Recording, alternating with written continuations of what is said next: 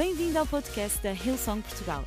Para ficares a saber tudo sobre a nossa igreja, acede a hillsong.pt ou segue-nos através do Instagram ou Facebook. Podes também ver estas e outras pregações no formato vídeo em youtube.com.br hillsongportugal. Seja bem-vindo a casa. Vamos ler em Mateus 16, dos versículos 13 em diante. Diz o seguinte. Convém ler da página certa. Eu já até vou ler da Bíblia, vejam bem. Vejam bem. Chegando Jesus à região de Cesareia de Filipe, e hoje são bem vários pormenores desta história, porque nós vamos destrinçar.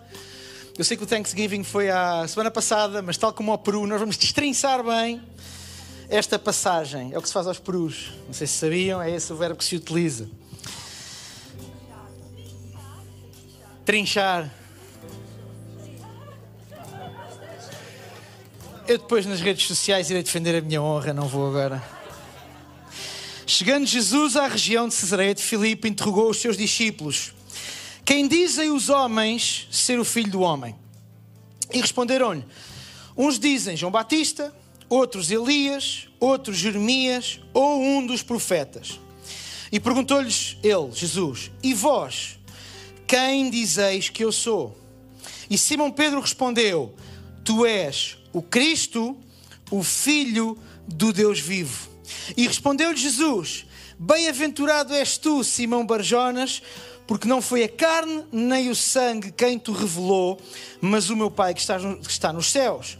E também eu te digo que tu és Pedro, e sobre esta pedra, sobre esta verdade que Pedro tinha acabado de dizer, edificarei a minha igreja, e as portas do inferno não prevalecerão contra ela. Eu te darei as chaves do reino dos céus, e tudo o que ligares na terra será ligado nos céus, e tudo o que desligares na terra será desligado nos céus.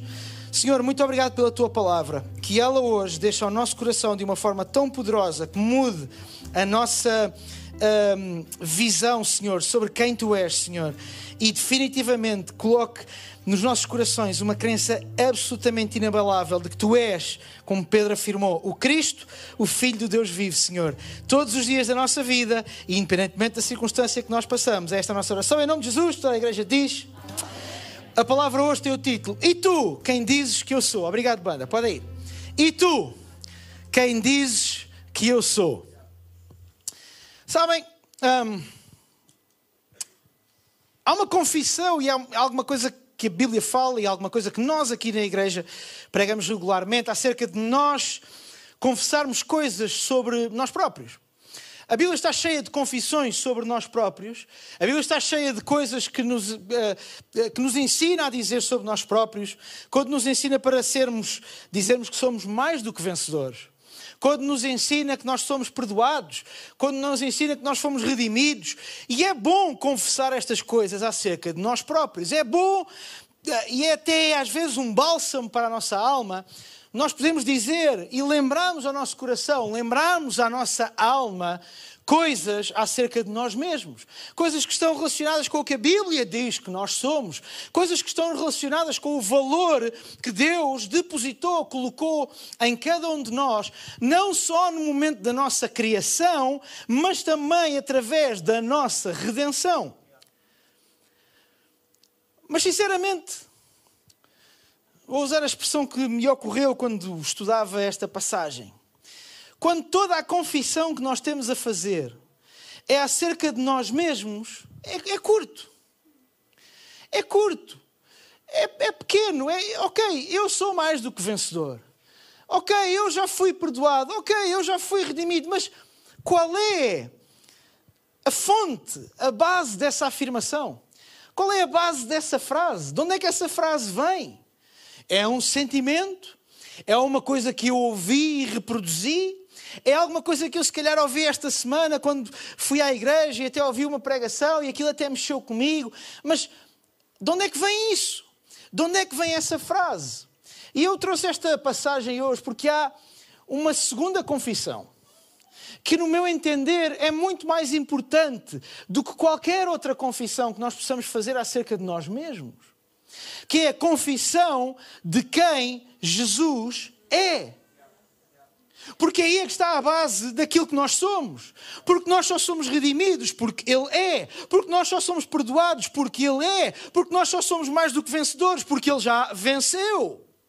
E se nós precisamos de uma base para ultrapassar, às vezes, alturas complexas da nossa vida, se nós precisamos, e Deus sabe, e nós sabemos, já passamos por isso, de uma base sólida, forte, de um fundamento forte para passarmos por tantas coisas, para lidarmos com tantas situações, para lidarmos com tantos pensamentos, nós precisamos de começar a confessar não só acerca de nós, mas confessar que a força daquilo que nós dizemos sobre nós está no facto de nós sabermos quem Jesus é. E que quando nós dizemos que eu sou, quando nós dizemos que uh, somos capazes, quando nós dizemos uma frase incrível, e que dizemos tantas vezes aqui na igreja: o melhor está por vir. Não é uma confissão uh, falsa, não é uma confissão que se abala à primeira circunstância, não é uma confissão de, bom, vamos dizer isto, porque pode ser que se nós dizer, dissermos isto, venha a acontecer. Não, não, não. É uma confissão baseada no simples facto de que em Cristo, em Jesus, no seu reino sempre crescente, o melhor ainda ainda está por vir. As coisas melhores, os melhores dias estão para chegar. E eu não estou a dizer isto porque eu sou coach, ou eu não estou a dizer isto porque eu sou orador motivacional. Eu estou a dizer isto porque é a minha crença profunda de que em Cristo o melhor ainda está à minha frente. E quando nós começamos a confessar mais mais vezes e de forma mais poderosa sobre quem Ele é, há confissões sobre nós mesmos que começam a ter outro peso. Porque quando a nossa confissão sobre nós mesmos é baseada naquilo que nós confessamos acerca de quem Jesus é, quando nós confessamos que é Ele que tem a nossa vida nas Suas mãos. Quando nós confessamos que é Ele que tem o mundo nas Suas mãos. Quando nós confessamos que a nossa vida é dele, que nós entregamos a nossa vida a Ele, porque nele confiamos, porque Ele é o Salvador, é aquele que remiu. E estamos agora na fase do ano em que vamos falar sobre Jesus, vamos ouvir falar sobre Jesus, porque Jesus nasceu, é Natal, lá, lá, lá, lá, lá. É ou não é verdade? Lembremos-nos que o Jesus que nós estamos agora a celebrar, nós não estamos apenas, a, claro, estamos a celebrar o nascimento, é claro que sim, mas nós estamos a celebrar o advento, a vinda da maior dádiva alguma vez dada a este mundo. Nada é sequer comparável, nem próximo, nem o mais, nada é comparável ao tamanho e ao poder da dádiva que nos é dada com o nascimento de Jesus por tudo aquilo que ele fez, mas também porque ele veio fazer aquilo que nós não podíamos fazer, reaproximar-nos do nosso Criador. E com isso nos, nos aproximar do nosso propósito.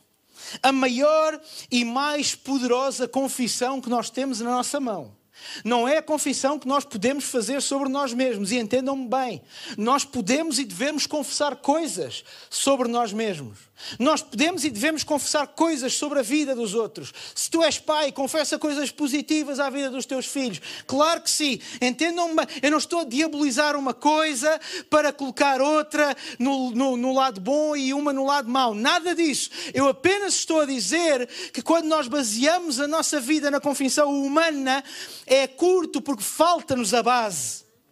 E a base é a confissão sobre quem Jesus é. E é por isso. É por isso que Jesus, aliás, deixa-me deixa destrinçar muito bem estas perguntas que Jesus faz. Porque há aqui coisas meio esquisitas. É muito peculiar a abordagem de Jesus.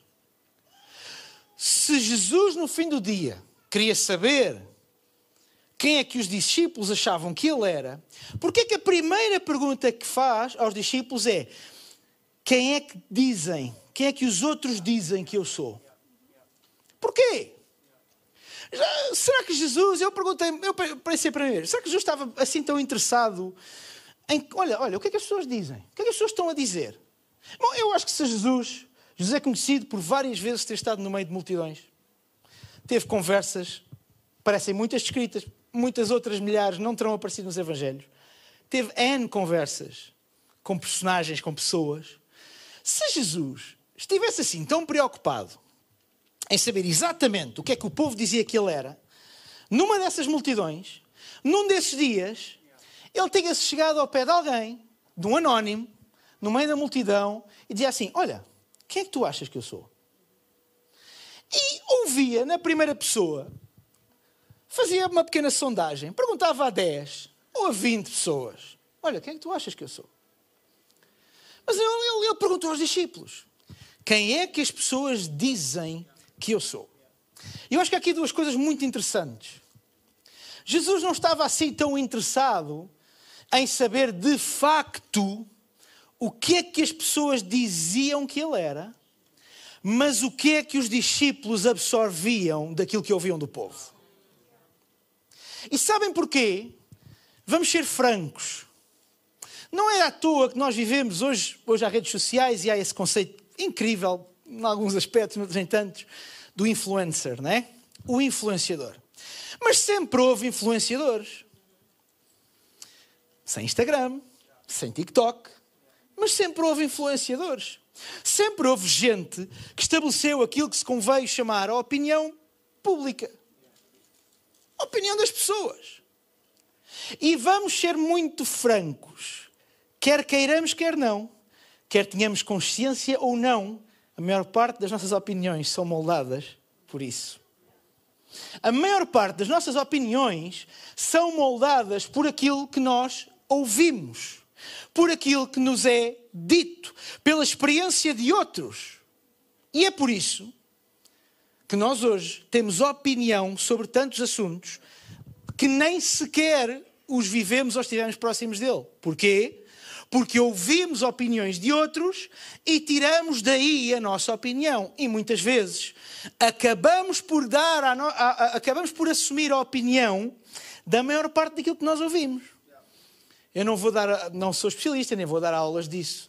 Mas vocês estudarem como funcionam os algoritmos das redes sociais, basicamente elas alimentam-te daquilo que, elas já, que as redes já perceberam que tu crês em maioria, para te dar uma sensação de câmara de eco e que toda a gente pensa e crê como tu. E aquilo que Jesus estava a querer fazer aqui, eu creio, é difícil às vezes estar na cabeça de Jesus, eu creio que era exatamente isto. É de, o que é que o que é que vocês têm ouvido sobre o que as pessoas dizem sobre mim, mas o que é que vocês têm feito, o que é que vocês têm dado ouvidos sobre o que as pessoas dizem sobre mim. Em que é que isso está a interferir com a maneira como vocês creem em mim? Ah, uns dizem que é João Batista, outros dizem que és Elias, outros dizem que és um dos profetas. E sabem, eu creio que isto estabelece uma, um padrão complexo. E Jesus sabia que um dia ele ia morrer, ia ressuscitar, ia ascender aos céus, mas basicamente ele ia deixar os discípulos sozinhos, sem a presença física de Jesus.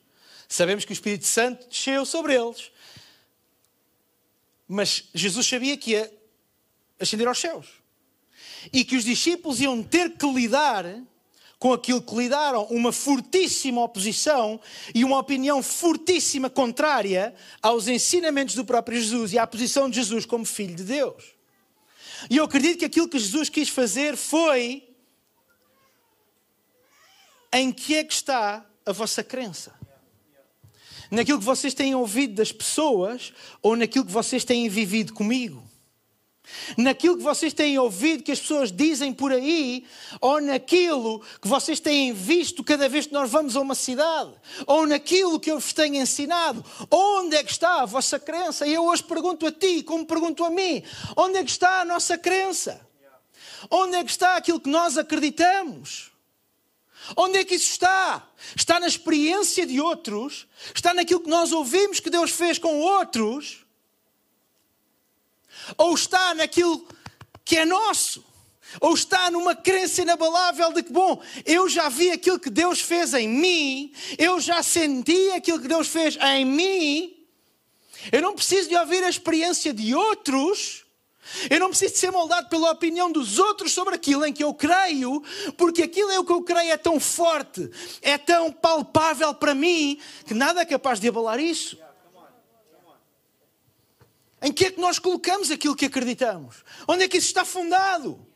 Onde é que isso está fundamentado? Isto é, isto, isto é tão importante. Por uma razão simples. Vai haver naturalmente na nossa vida, na nossa caminhada, dias em que a nossa crença vai estar presa por fios muito ternos. Como acontece a todos nós. Desculpem a minha falta de espiritualidade. Acontece a todos nós aqui, aí em casa e aqui neste palco. Há dias em que eu olho para a minha crença e são menos do que eu gostava os fios que a estão a segurar. Porque as circunstâncias, porque as dúvidas se abatem, porque questões aparecem na minha vida, porque eu digo assim: como é que, como é, que é possível? Há, há, desculpem a confissão de falta de fé. Há dias e há situações em que eu olho e digo assim: é possível Deus existir e isto acontecer? E se nós tivermos o mínimo de sensibilidade para as coisas que acontecem à nossa volta, há alturas em que vamos fazer esta pergunta: como é que é possível? Como é que é possível eu. E às vezes até respiramos fundo. Quando lidamos com a morte, por exemplo. Como é que é possível? Quando lidamos com circunstâncias adversas nas quais nós não tivemos nenhuma responsabilidade. E nós pensamos, como é que isto, como é que isto aconteceu? Como é que isto aconteceu a alguém que eu amava tanto?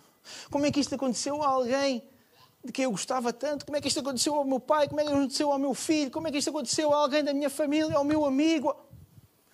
E por momentos a nossa crença fica presa por cordas, por fios muito tenues.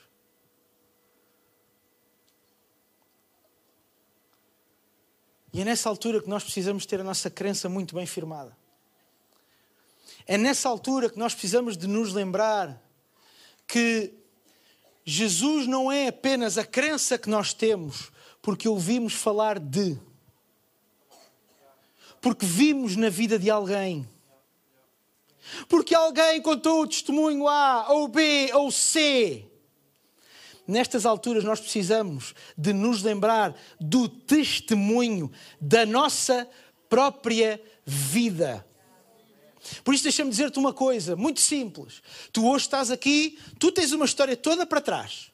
Alguns têm mais anos, uns mais anos do que gostariam de história para trás. Outros têm menos. Mas se há coisa que tu precisas de fazer desde agora, qual, seja qual for a idade que tu tens, a pessoa mais nova, a mais velha, é tu te lembrares recorrentemente o que é que Ele já fez por mim. O que é que Jesus já fez por mim? Do que é que Ele já me salvou? Do que é que Ele já me libertou? Do o que é que eu já fui e já não sou? E deixares, e deixares a soberba humana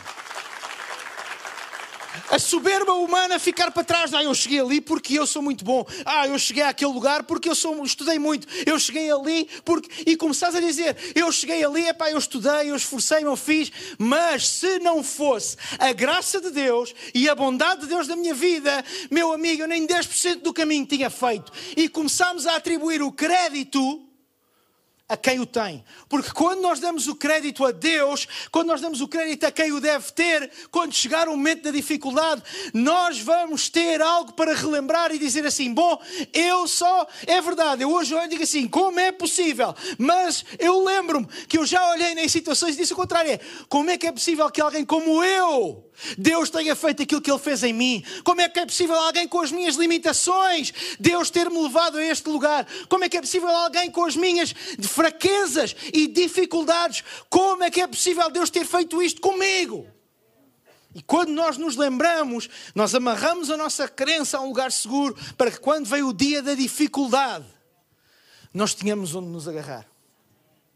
E a nossa crença não esteja dispersa quanto do que nós acreditamos fazemos-lo por nós mesmos. Quanto é que da nossa fé em Jesus vem da experiência que nós temos na primeira pessoa de que Ele é bom. Quanto da nossa fé, quanto da nossa vida está baseada, sim, naquilo que eu experimentei na primeira pessoa. Quanto? Sabem, eu lembrei-me quando estava a, a, a estudar isto, lembrei-me de Lucas 18, numa altura em que, versículo 37, vai aparecer ali atrás, numa altura em que diz que os discípulos iam em cortejo, iam todos juntos, e alto e bom som louvavam a Deus com alegria por todos os milagres que eles viam. E exclamavam: Bendito seja o Rei que vem em nome do Senhor, paz no céu, glória nas alturas. E alguns dos fariseus seguiam entre a multidão e disseram: Mestre, diz lá aos teus discípulos que não digam essas coisas. Por outras palavras, é para eles que se calem. Cala-os. Já não os conseguimos ouvir. Eles que não digam coisas dessas. E Jesus tem uma resposta absolutamente extraordinária, porque ele diz: se eles se calarem, até as pedras ao longo da estrada vão começar a aclamar-me. Se eles se calarem, as pedras vão substituí-los. E lembrei-me de uma outra passagem. Lembrei-me do que está escrito em Romanos 1, quando o apóstolo Paulo diz que não me envergonho do Evangelho de Cristo, porque é o poder de Deus para a salvação de todo aquele que crê. Sabem, quando nós, e isto é fundamental nos dias, em, nos dias que correm, quando nós temos uma fé firmemente fundada e fundada naquilo que nós temos e vemos e sentimos na primeira pessoa, nós muito mais facilmente passamos aquele teste que eu sei que às vezes é complicado da pressão de grupo. A sério que tu vais à igreja? É pá, a sério que tu vais à. à, à como é que eles chamam? Protestante?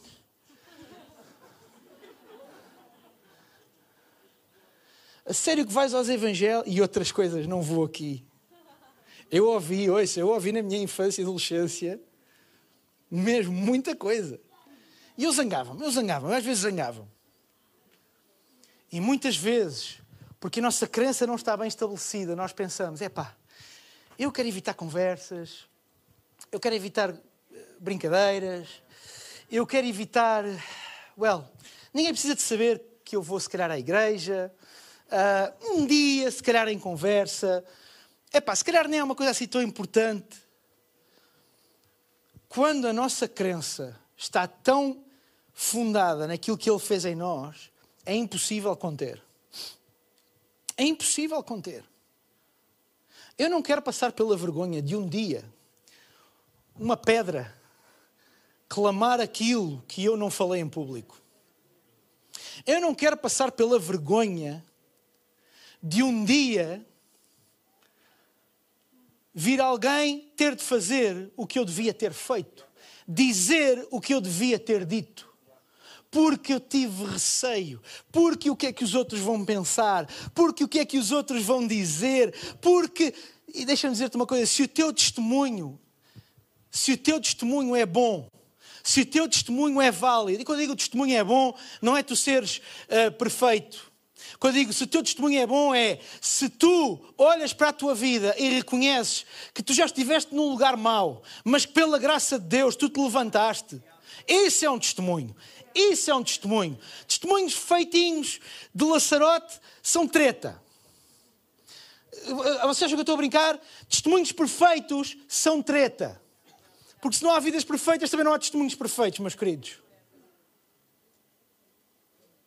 Quando o testemunho é na primeira pessoa e é forte e é baseado no mas Deus fez isto em mim, mas Ele fez isto em mim, eu não consigo sequer ficar calado.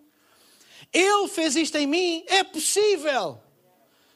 Há pessoas no teu mundo que precisam de ouvir que é possível. Há pessoas no teu mundo que precisam de ouvir que é possível ter uma vida direita, que é possível criar uma família, que é possível reconstruir uma família, que é possível ser um empresário de sucesso e ser honesto. Há pessoas no teu mundo que precisam de ouvir que o mesmo Deus que nos criou é o Deus que nos cura. Há pessoas que precisam de ouvir que o mesmo Deus que nos criou é o Deus que restaura aquilo que está quebrado. Há pessoas no teu mundo que precisam de ouvir. E se tu te calares, até as pedras vão clamar. E não queiras passar pela vergonha das pedras falarem aquilo que tu devias ter falado. Não queiras passar pela vergonha de Deus ter que mandar alguma coisa ou alguém dizer aquilo que tu já devias ter dito. Se Deus fez em ti, torna isso público. Não interessa o que os outros vão dizer, não interessa o que é que os outros. Ei, eu tive esta experiência muitas vezes na minha, na minha vida. Pessoas que na frente brincaram e na intimidade perguntaram: Olha, mas que é que aconteceu na tua vida? Olha, mas eu estava a ouvir tu a falar, mas o que é, que é isso mesmo? E Deus às vezes abre portas absolutamente extraordinárias na ousadia do nosso testemunho. Quando nós vivemos a nossa vida exatamente desta maneira, eu não me vou calar, é aquilo que eu sou, é aquilo em que eu acredito, nos dias bons e nos dias maus. Eu não vou calar o meu testemunho e eu não vou calar a minha fé. Se gostas, gostas, olha pá, se não gostas, boa sorte. É a minha fé. Não tenho outra para a troca. São os meus princípios, não tenho outros para a troca. Lamento. E acredita. E de certeza que aqui muita gente já teve esta experiência. Que aquilo que num dia é oposição, aquilo que num dia é rejeição. Ei, eu não acredito que tu dás o dízimo, pá. Eu não acredito que vais lá àquelas igrejas. Eles só falam de dinheiro. Nunca vieram ao Elson, claramente. Um dia torna-se olha, mas eu gostava de saber um bocadinho mais. Conta-me. Conta-me. Conta-me porque é que tu trazes sempre essa cara. Olha, conta-me porque é que às vezes mesmo no meio das dificuldades. Sabe, uma vez por causa de, de, de, do trabalho no Ministério, durante a minha vida fiz imensos funerais. E fiz alguns difíceis, outros. Os funerais são sempre difíceis, mas já fiz, já fiz alguns funerais especialmente complexos. E ao longo dos anos em que fui oficiando alguns funerais, comecei a perceber o quão quanto era, quanto, quão incrível era a oportunidade que ali se abria. Porque de repente alguém, ouça, eu estou à vontade, eu já fiz funeral, já oficiei funerais de pessoas da minha família, já oficiei funerais de pessoas com muitos anos e de pessoas muito novas, já oficiei funerais com ambientes tranquilos, se é que isso é possível, e já oficiei funerais com ambientes pesadões mesmo. E até hoje não me lembro de nenhum funeral onde alguém não tenha vindo falar comigo e dizer assim: Olha, eu gostei de o ouvir porque saí daqui com uma esperança. E se acham que é porque eu falo muito bem em funerais, pá, esqueçam. Esque... É que esqueçam. Isso não existe. Está aqui o meu pai, eu farto de brincar com ele. Meu pai muitas vezes me pergunta, me pergunta, correu bem o funeral, filho? E eu digo assim, pai, qual é a tua medida? Ressurreições, zero. Uh... Está ali a minha mãe, ela sabe que isto é verdade. Pá, olha, ressurreições zero. Pá, olha, minha contagem está muito fraca. Mas sabem porquê? Porque ao longo dos anos eu fui olhando para a morte, que é uma coisa difícil. E nós não estamos preparados para ela.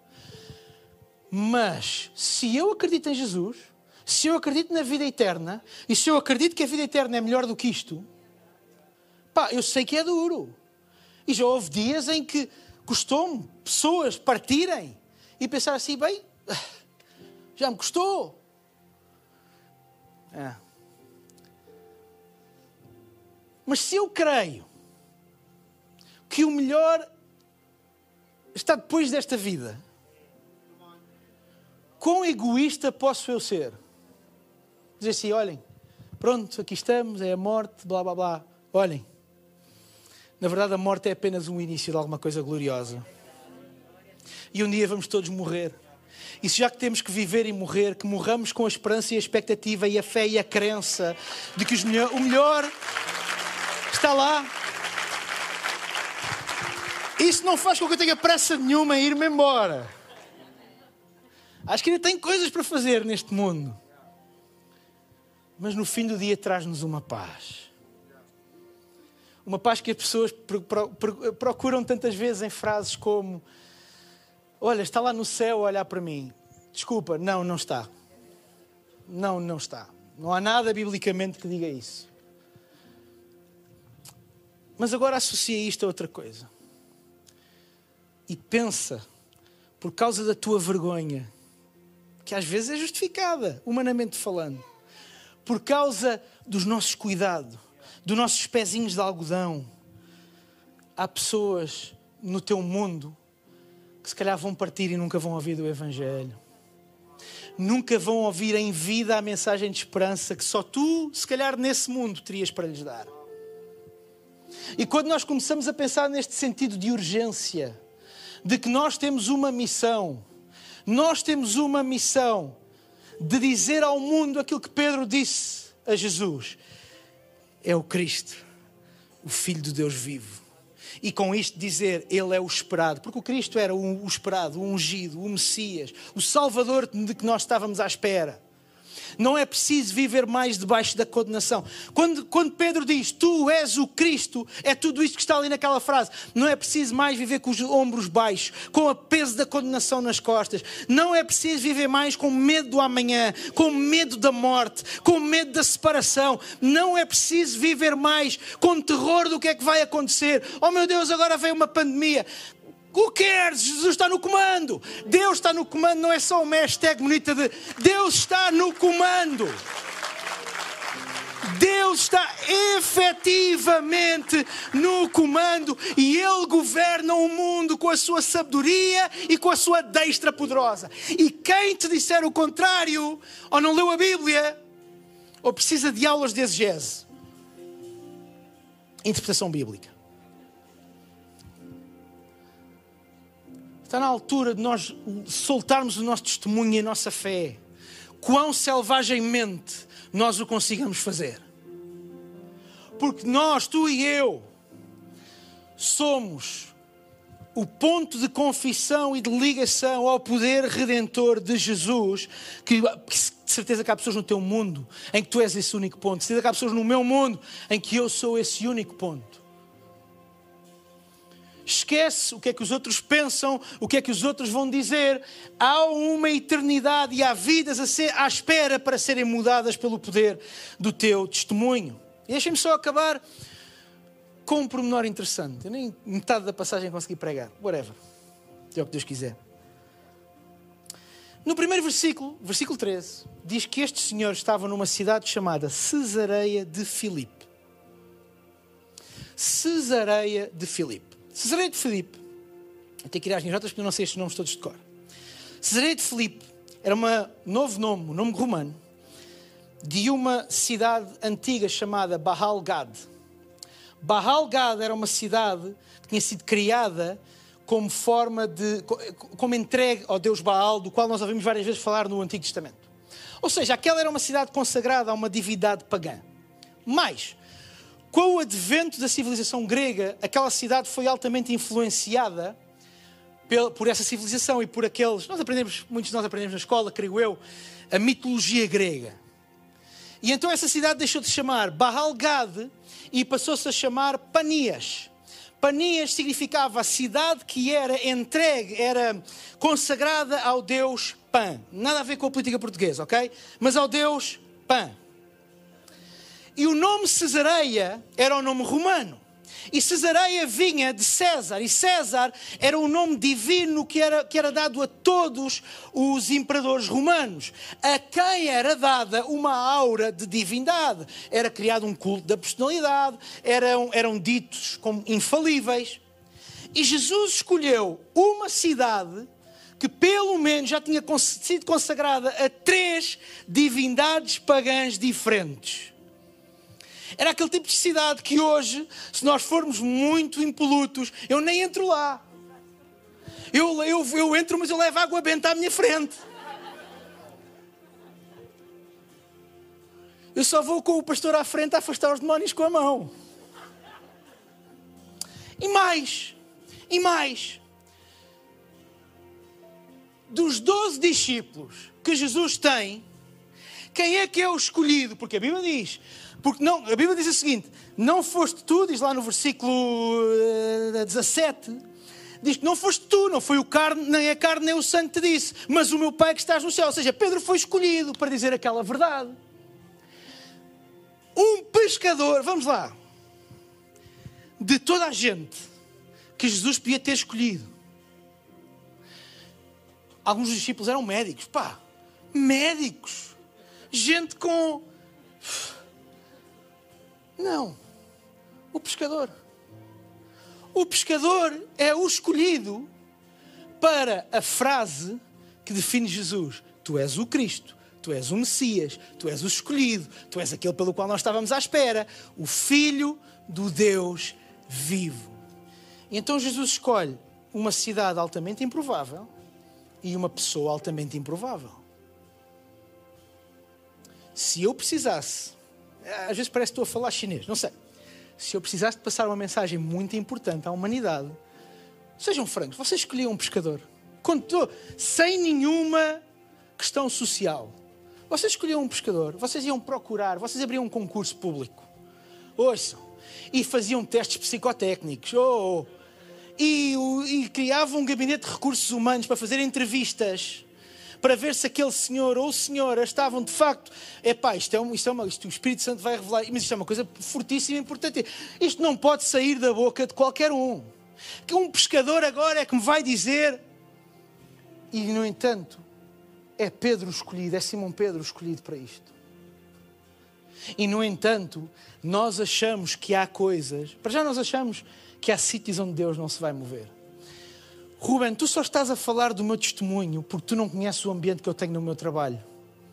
É, não é pior do que a cidade de Cesareia, consagrada a três deuses diferentes pagãos. Não é de certeza. Com templos pagãos por todo o lado, onde a maior parte das pessoas adorava divindades que não tinham nada a ver. E, no entanto, foi nesta cidade, esta a cidade que Jesus escolheu Tu não conheces o ambiente da minha escola. Eu estou numa escola X, numa universidade Y. Eu não conheço. Mas uma coisa eu sei. Jesus escolhe lugares improváveis e Jesus escolhe pessoas improváveis. E se tu achas que o lugar onde tu estás plantado é improvável, dá-lhe uma oportunidade. E se tu achas que é improvável ele usar-te a ti, dá-lhe uma oportunidade.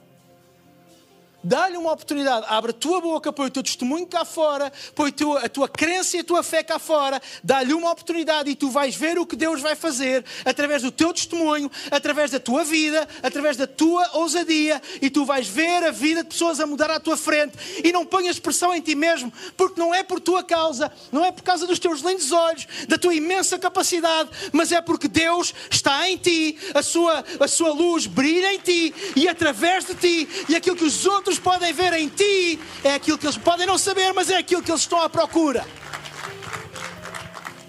E eu vou terminar, não tenho mais tempo. Vamos ficar de pé. Onde é que está a tua crença? Porquê é que tu crês?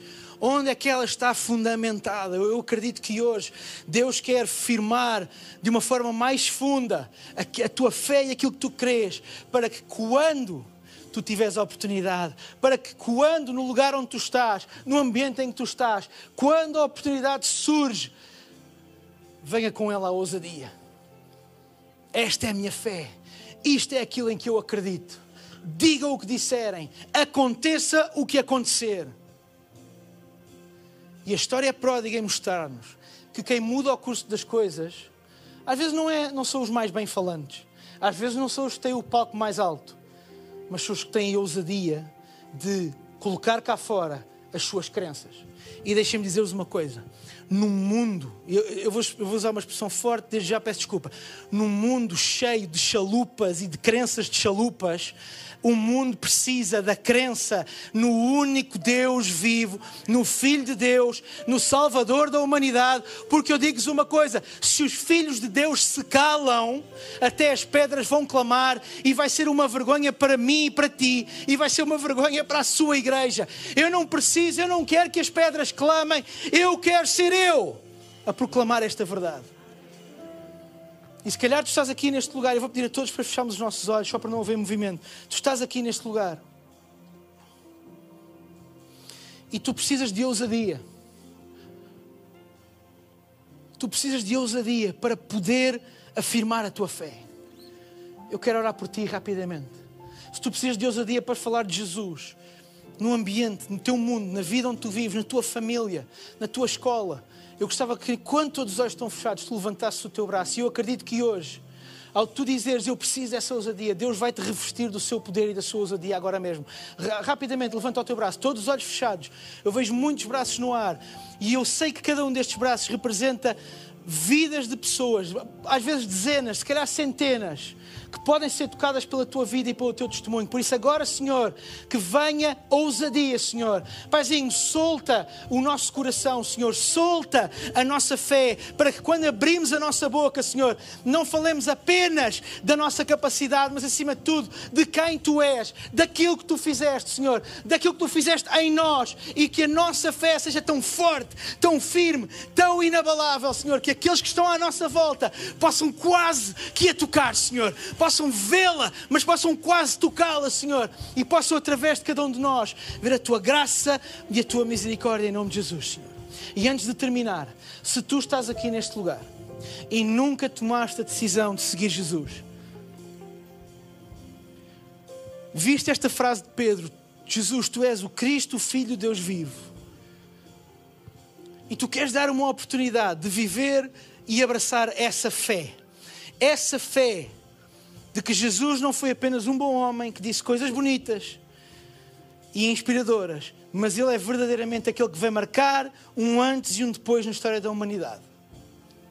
E hoje tu estás aqui e talvez nunca tenhas tomado essa decisão, ou se calhar tomaste um dia, mas por alguma razão tu sabes e sentes que estás afastado de Deus. Eu hoje quero te dar a oportunidade de tu tomares essa decisão. Eis o que eu vou fazer. Enquanto todos os olhos estão fechados no auditório, eu vou contar até três daqui a alguns segundos. E quando eu disser três, eu vou te convidar a levantar o teu braço e no lugar onde tu estás, vamos orar enquanto igreja para que possa salvação entrar na tua vida e na tua casa. Um, Deus ama-te. Dois, Ele ama-te de tal maneira que deu o seu único filho para que tu possas hoje abraçar a fé de que o melhor ainda está por vir, de que os melhores dias estão à tua frente de que a tua vida pode ser melhor. Três, levanta o teu braço agora mesmo. Levanta o teu braço agora mesmo. Eu estou a ver, muito obrigado. Levanta o teu braço agora mesmo. Eu estou a ver, muito obrigado. Vou dar mais alguns segundos. Se tu queres tomar esta decisão, muito obrigado. Eu estou a ver, eu estou a ver, muito obrigado. Tens mais cinco segundos para tomar esta decisão no teu lugar e dar uma oportunidade para mudares a tua própria vida. Igreja, vamos repetir a seguir a mim, toda a gente, Senhor Jesus, hoje mesmo eu te convido a entrar no meu coração e a mudar na minha vida. Eu coloco a minha fé firme no facto de que tu és o Filho de Deus, o meu Salvador. E a partir de agora, eu sou um filho de Deus, os meus pecados são perdoados e eu tenho uma nova vida. Em nome de Jesus e toda a igreja diz: Amém. Esperamos que a mensagem de hoje te tenha inspirado e encorajado. Se tomaste a decisão de seguir Jesus pela primeira vez, acede a hillsong.pt Jesus para dar o teu próximo passo. Relembramos que podes seguir-nos no Facebook e Instagram para saber tudo o que se passa na vida da nossa igreja. O melhor ainda está por vir.